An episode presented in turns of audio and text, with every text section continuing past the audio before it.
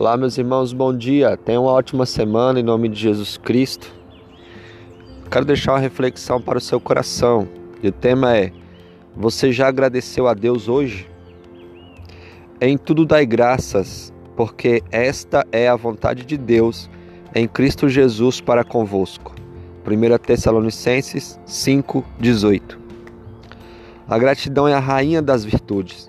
Devemos dar graças não pelo mal moral nem pelos nossos erros. Devemos dar graças apesar das circunstâncias adversas que nos atingem, pois Deus as transforma em instrumentos de bênção para nossas vidas. Os irmãos de, de José tramaram contra ele e o venderam como escravo. Após 22 anos, José lhes disse: Vós, na verdade, intentaste o mal contra mim porém Deus o tornou em bem.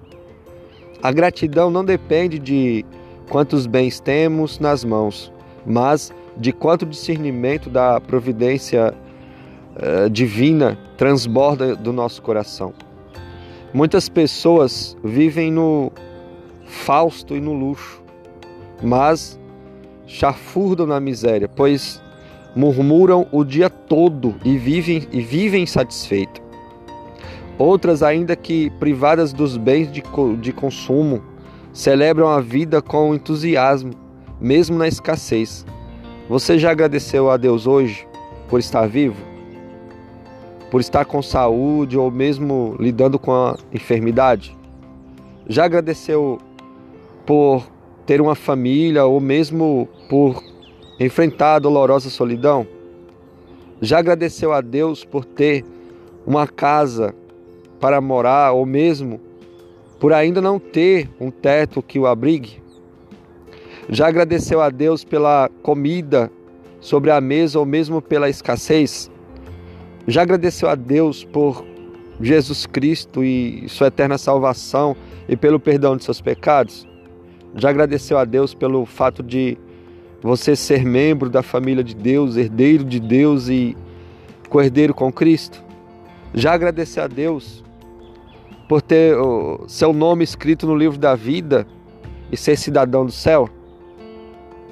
Há muitos motivos para agradecermos a Deus. Há mais motivo para agradecer do que para murmurar.